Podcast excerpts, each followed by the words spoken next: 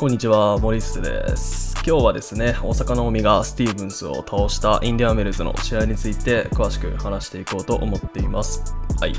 大阪直美、初戦突破しましたね。まあ、見ていて自分はね、結構ヒヤヒヤした、そういう試合だったんですけど、まあ、試合通じて結構バッドコンディションでしたよね。なんか観客席の人はね、結構寒かったっていう風にね、コメントしてたりもしてて、あとは本当に風が強くて、あの、大阪直美もかなり苦戦してたっていうそういうイメージだったんですけど、まあ、今回見ててね、自分が思ったのは、やっぱ彼女めちゃめちゃ成長してるなっていう、なんかそういうことを思ったんですよね。こうやってバッドコンディションでも安定した試合運びができるっていうのは、やっぱ昔のね、あの、大阪直美にはなかったような、そういう一面だと思ったんですよ。本当に難しいですし、風が強い中でテニスするっていうのは。えー、なので、こうやってね、試合見てて自分結構勉強できるものがあるなって思ったので、自分が思ったことを今回、こうやってね、あのシェアさせていただきたいなと思って、ポッドキャスト撮ってます。まあ、こういうね、なんか自分のプレーに活かせるところないかなっていう風にね、プロの試合見ながら勉強する姿勢でね、テニス見てみると結構面白かったりもします。なので、こうやってね、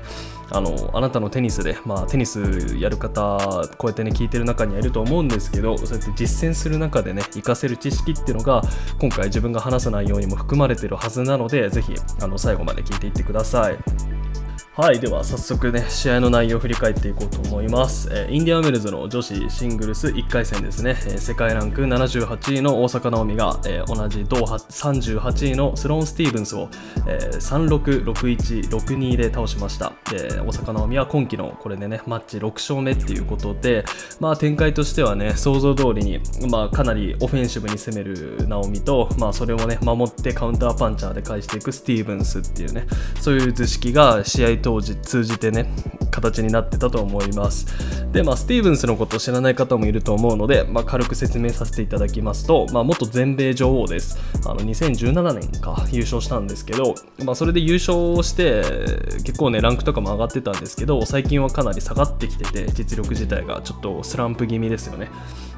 ただこの間のね大会では優勝したりしててランキングもね38位までかなり戻ってきてはいるんですけど、まあ、強みはですねカウンターパンチャーなスタイルです、えー、ディフェンスを軸にね、あのーラリーをしててで相手がねちょっとでも隙を見せたら瞬時にギアを上げて一発でカウンターで決めることができるっていうね、まあ、かなりトリッキーで、まあ、見ててすごい身体能力も高くて、まあ、面白い選手ですね。あの男子男子で言えばねやっぱりモンフィスみたいなああいう試合運びっていうのが、まあ、似てるのかなっていうふうに自分思います。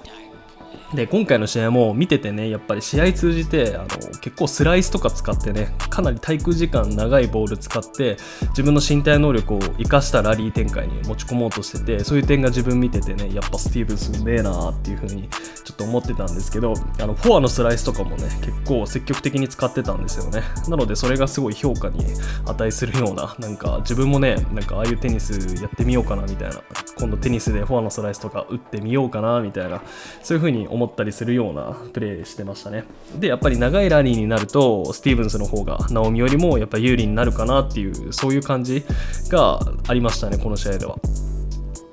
で、まあ、対するね、大阪直美なんですけど、まあ、落ち着いて自分の強みをちゃんと生かしていた、そういう試合だったと思います。えー、本当にね、彼女、今、全盛期、あの、入ってると思うんですけど、まあ、女子テニス界はね、今、パワーテニスがすごい主流なわけじゃないですか。で、いろんなね、パワーショットが持ち味の選手っていうのはいっぱいいるんですけど、まあ、バドサーですとか、あとはサバレンカとかね、ああいうあたりとか、うん、あとはベンチッチとかもね、ああいう選手たちってすごいパワーテニスがね、すごい得意で、まあ、ツアーの中でもねかなり幅を利かせてるんですけどその中でもねそういう選手たちと比べても大坂なおみのパワーショットっていうのは本当に優れてると思いますあの見ててね爽快感あふれてて最高です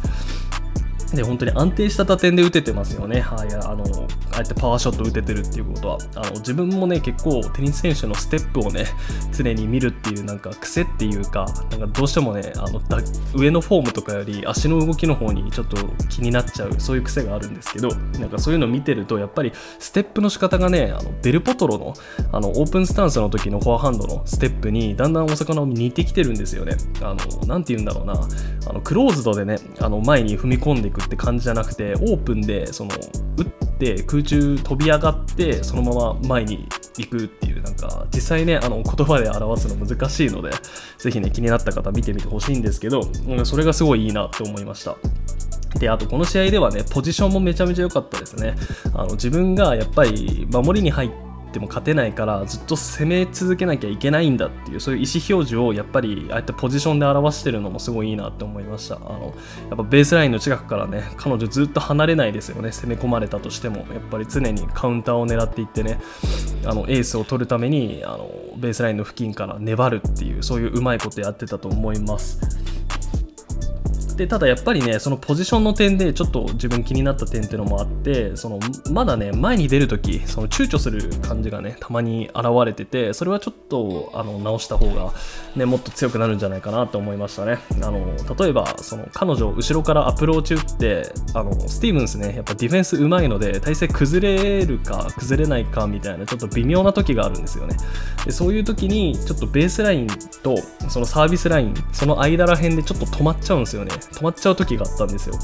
であそこら辺ってテニスやってる方ならわかると思うんですけど結構危険地帯なんですよね、まあ、なぜかと言いますとあの辺りのボールの処理っていうのはすっごい難しいんですよね。あのハーフボレーしようとしてもワンバンするかしないかっていうのは沈められたらねそういう難しい球の処理とか迫られてしまうのであの辺りっていうのは危険地帯って言われてるんですけどやっぱそこでねちょっと往生しちゃう時があったんですよビビっちゃって。えなのでそういう時はねやっぱり思い切って前に出ちゃえっていう風にね かそういう風に思いました。例えばパッシングうまい選手とかだとね相渡りにポジション取りしてると簡単に抜かれちゃうと思うのでやっぱりそこだけはちょっと気になりましたね。まあでも試合のねスコアの面で言えば3セット目かなりハラハラしましたよね。先にブレイクされちゃって1-2まで行ってたので、えー、自分結構ねあの応援してたんですけど試合見ててあの本当負けてほしくなくてなんか途中から本気で応援してましたね、えー、頑張れみたいな。あのブレイクされちゃったけどここでブレイクバックだみたいな。テレビの前でちょっと興奮してました、まあ、ですけどやっぱりね彼女のリターンってのえぐいですよね。本当にあのすごいパワーショットがねリターンから。スティーブンスもねサーブそんなにあの得意な選手じゃないのでそういう弱点っていうのもうまくついてたと思います。すぐに挽回してまあ、1、2のね、カウントから、まあ、5ゲーム連続で獲得して勝っちゃうっていうね、これはもう本当に素晴らしかったです。やっぱすげえですね。精神的な成長ってのがね、本当に感じ取れますよね。こうやって5ゲーム連続で取るっていうのは、かなりの集中力ないとできないわけですから、あの彼女もね、会見の時に言ってたんですけど、そのスコアっていうのがね、全然気にすることができなかったってぐらい、やっぱゾーンに入ってたって言ってたので、その点においてもね、やっぱ彼女すごい成長してるなっていう風に見てて思います。で、まあ、この試合ね、やっぱり冒頭でも言ったんですけど、やっぱ風がね、本当に強かったです。あのインディアンウェルズってすごい穏やかな気候で有名なんですけど、こういうなんか悪天候っていうか風がめちゃめちゃ吹くっていうのは結構珍しいですよね。で、会見でもね、あの大阪なおみは、まあ、スティーブンスと戦いながら風とも戦ってたよっていう、2人の敵と戦ってた命がけだったよ、わははって言ってたので、まあ、かなりきついコンディションだったと思います。でもそれでもねやっぱりこうやって勝てた理由っていうのは、まあ、自分が思う理由なんですけど、まあ、大阪なおみは冷静な自己分析っていうのが本当にうまくできてたと思います。であの風が強かったですねっていう風に会見でね大阪の聞かれてたんですけど、まあ、その時彼女が話してた内容がですねその第3セットに入る時やっぱり自分ダブルフォールトが多くなってたからそういう点をね改善しようと意識していましたっていう風に話してたんですよね。でこれ本当にすごいなと思ってて自分。あのなんでかっていうと、まあ、ダブルフォールトあの出てるからサーブ気にしなきゃってていう風にね気にするのは当たり前じゃんっていう風にね思う方もいると思うんですけどあの実際テニスの試合中にね自分のそのミスしてる傾向とかそういうのを第三者目線っていうか客観的に掴んで評価するっていうのはめちゃめちゃ難しいことなんですよ。なのでこうやって自分のねサーブがダメなんだっていう風に試合終わった後に反省点を明確にね曖昧じゃなくてくっきりとこうやって会見の時に話せるっていうのはもうちゃんと自己分析できててすっごいなと思いました。で実際やっぱ彼女っていうのはねサーブあの風が強い中フラットとかじゃなくてねフラットとかスライスって風が強い日だとやっぱり伸びてっちゃってあの結構アウトすることが多かったりするんですけどその中でやっぱりスピンサーブをねうまく的確に選択してましたよね大阪なおみでこういうスピンサーブっていうのはすごい風が強い日の中だと生きるんですよね、まあ、なぜかと言いますとやっぱ確率がねあの結構巡回転がかかるのでネットを越えやすいっていうのとプラス風が吹いてる中やっぱ着地した後にねあのスピンサーブっていうのは変化しますからあの風が吹くと相手にね取りにくい変化とかもするかもしれないっていうねそういう確率性とね有効性を兼ね備えた素晴らしい選択だったと自分思いました。でやっぱこういう選択できるっていうのもねあのコーチの大阪直美のコーチフィセッテっていう方なんですけどこのフィセッテっていう方はそのデータがねデータテニスするのがすごい好きだっていうふうに言われてます。なのでやっぱりね普段から密にコミュニケーションとっていろいろね戦術とか常にあのなんて言うんだろうなコミュニケーションとってるんだろうなっていうのがすごい伝わってきた。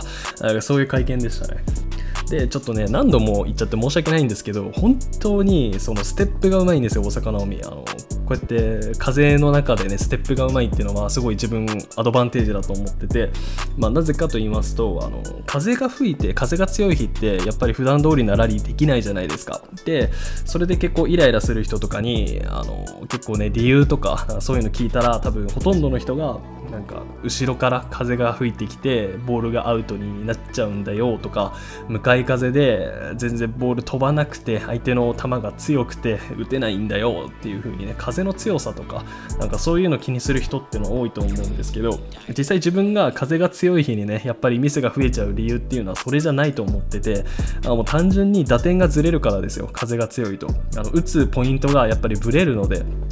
だからその点をねうまく風が強い日って修正しなきゃいけないんですけど、えー、その修正する能力ってのが大阪のめちゃめちゃうまいんですよ。あの小さいステップと大きいステップの使い分けってのが本当に的確で美しくて本当に真似したいなって思うぐらいですね。